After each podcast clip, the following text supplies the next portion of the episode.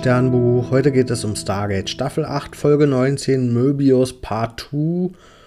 Und ja, wir befinden uns ja weiterhin in dieser alternativen Zeitlinie, in der das, das Stargate-Programm bisher überhaupt gar nicht gab. Und mm, ja, sowohl Carter als auch Daniel als auch O'Neill, die sind natürlich jetzt hier nicht dieses eingespielte Team und wissen in der Form auch gar nichts voneinander.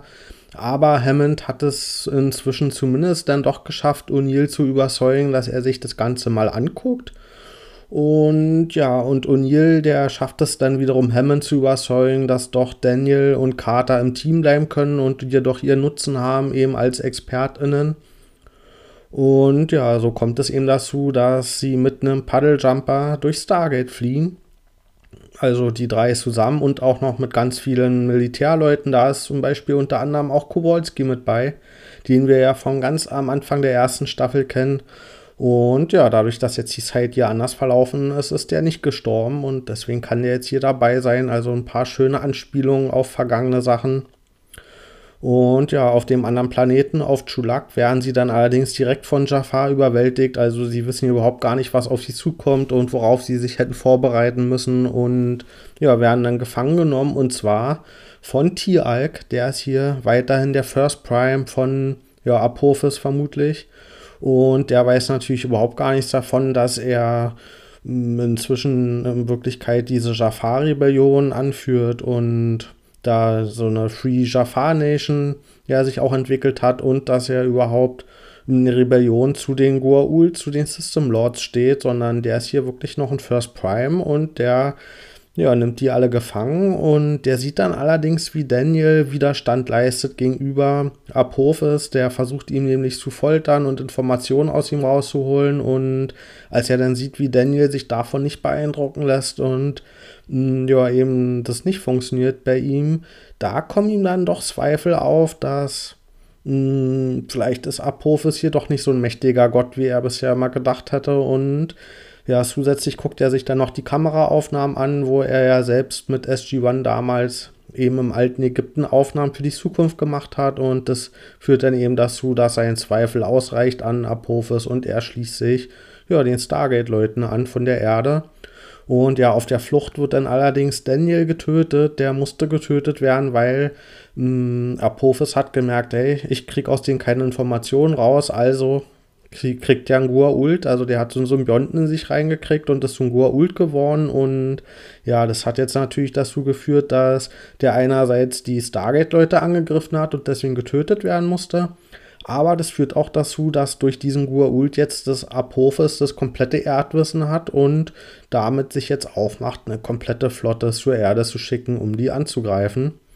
Und ja, den überlebenden Leuten was im Grunde der Rest von SG-1 ist. Die schaffen es dann zumindest noch mit einem Jumper zu fliehen, aber die haben kämpferisch keine Chance gegen die Übermacht, sondern die einzige Lösung ist, dass O'Neill mm, ja, dann wieder eine Zeitreise macht und zwar landen sie dann wieder in 5000 Jahren in die Vergangenheit im alten Ägypten auf der Erde und suchen dort nach dem anderen SG-1-Team, was sich ja dort eigentlich noch befinden muss. Und ja, wir erfahren dann, dass dieses SG-1 damals ja von Ra bei einem Aufstand getötet wurde. Das heißt, der Aufstand gegen Ra ist hier nicht gelungen, nur Daniel hat überlebt. Das bedeutet, wir haben jetzt im Grunde wieder ein komplettes SG-1-Team im alten Ägypten, eben mit dem Daniel vom Originalteam und mit O'Neill, Carter und Tialk aus der alternativen Zeitlinie. Und ja, die sind jetzt hier also wieder zusammen, aber natürlich mit den veränderten Charaktereigenschaften und ohne, dass die dieses Wissen haben, was sie eigentlich damals mal hatten.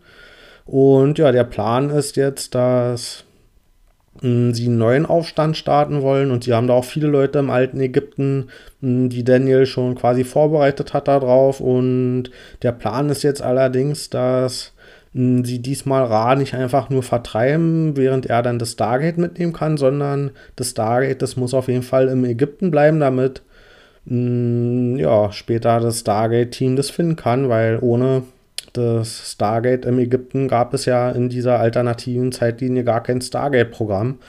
Und deswegen muss jetzt hier Ra besiegt werden, ohne dass er das Stargate klauen darf. Und ja, dieser Aufstand gelingt dann auch und der Plan geht auf und Jack und Carter verlieben sich dann tatsächlich auch in dieser Vergangenheit und ja, die müssen dann quasi ihr Leben im alten Ägypten zu Ende leben und werden da vermutlich relativ glücklich werden. Also es gibt für die jetzt keinen Weg zurück zu gucken, ob das geklappt hat, was die gemacht haben. Aber ja, die werden da jetzt weiterleben und dann kommt es zu einem Zeitsprung und wir sehen, dass die Zeitlinie wieder weitestgehend jetzt richtig ist und hm, ja, im Grunde der Plan aufgegangen ist. Die einzige große Veränderung ist, dass O'Neill jetzt Fische in seinem Teich hat und dass das Stargate-Programm dieses CPM hat, was ja damals im alten Ägypten verbuddelt wurde, damit wir das jetzt finden können und damit ja diese mächtige Energiequelle haben. Und ja, der Plan ist also aufgegangen und alles ist schick und damit ist die Staffel vorbei. Ich gebe der Folge 7,5 von 10 Sternen. Ich fand es hier schon ziemlich cool, diese alten Orte nochmal zu besuchen, also Chulak und auch das alte Ägypten, wo ja in dem Film damals alles angefangen hat mit Ra. Und ja, also es war ja auch sehr hilfreich für diese Doppelfolge, dass wir in der 200. Folge überhaupt den Film uns angeguckt haben.